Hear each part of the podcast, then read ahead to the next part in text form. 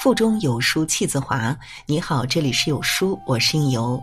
今天为您分享的文章来自洞见一墨。人到中年，少走三种亲戚，多交三种朋友。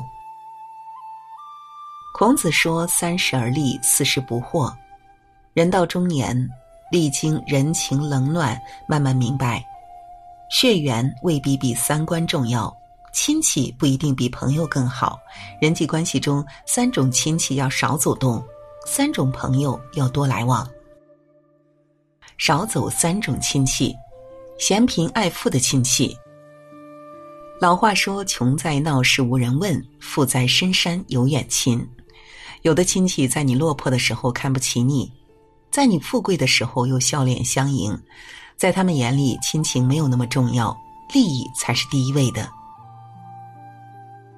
作家路遥曾经说：“小时候，我们常常把亲戚看得多么美好和重要；长大成人，开始独立生活，才知道，亲戚关系常常是庸俗的，互相设法沾光，沾不上光就翻白眼。”战国苏秦早年混得很差，在哥哥家生活，嫂子经常说风凉话，苏秦受不了，离家出走。不久之后，苏秦游说六国成功。配六国相印，衣锦还乡。他的嫂子出城相迎，大献殷勤。你得意的时候来沾光，你失意的时候躲得远远的，甚至有可能落井下石。这样的亲戚还是少来往的好。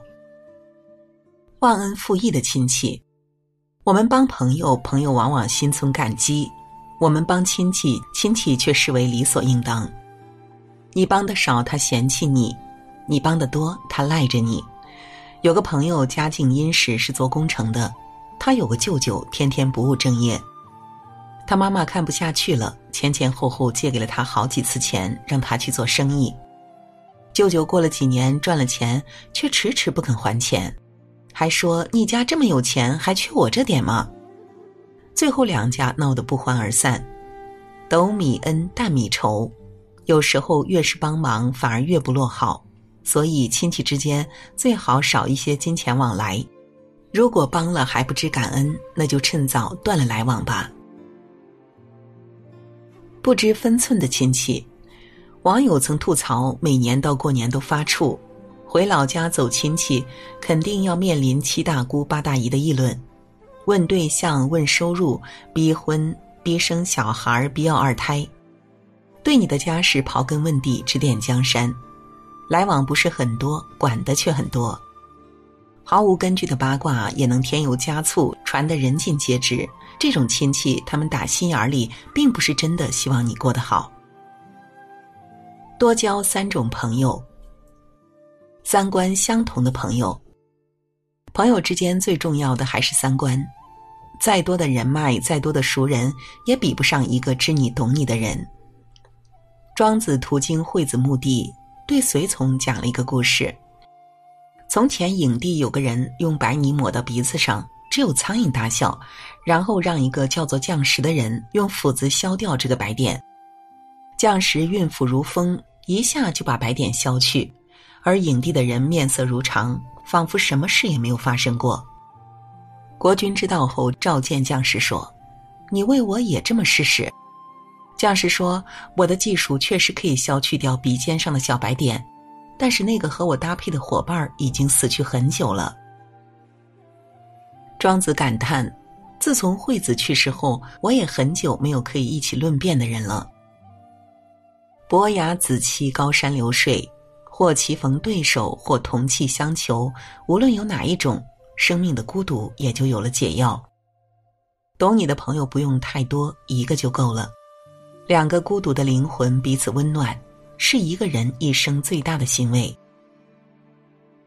共患难的朋友，沈从文有句话：“大悲大喜看清自己，大起大落看清朋友。”一个人只有在低处的时候，才能看清真心对自己的人。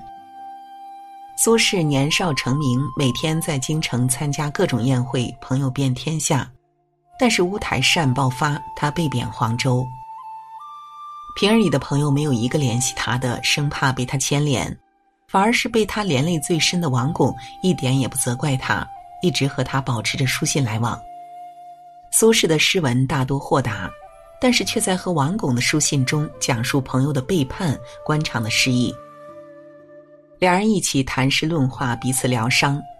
经此患难，二人有意保持终生，再无改变。路遥知马力，日久见人心。时间会留下最真的人。人到中年，历经冷暖，那些和你共患难的人，一定要珍惜。不虚伪的朋友，庄子说：“不精不诚，不能动人。”人与人交往，最重要的就是一个“诚”字。诚实不做作，真心不虚伪，这样才有心灵的自由可言。人到中年，平时应酬就已经够累了。如果交个朋友还要彼此试探、彼此套路，那还有什么乐趣？人心换人心，你真我也真。和真实自然的朋友交往，不用防备，人会感到踏实，相处自然，舒服不累。遇到这样的朋友不容易，请一定要深交。人到中年，上有老，下有小，有了更多的责任和担当。一个健康的人际关系是经营好往后余生的重点，不要在那些自私的亲戚上浪费时间，三观相同的真心朋友更值得我们珍惜。好了，今天的文章就为您分享到这里。腹中有书气自华，读一本好书，品一段人生。长按扫描文末的二维码，在有书公众号菜单免费领取五十二本好书。每天都有主播读给你听，我是主播应由，在美丽的中原城市郑州向您道一声早安，祝您今天开心快乐。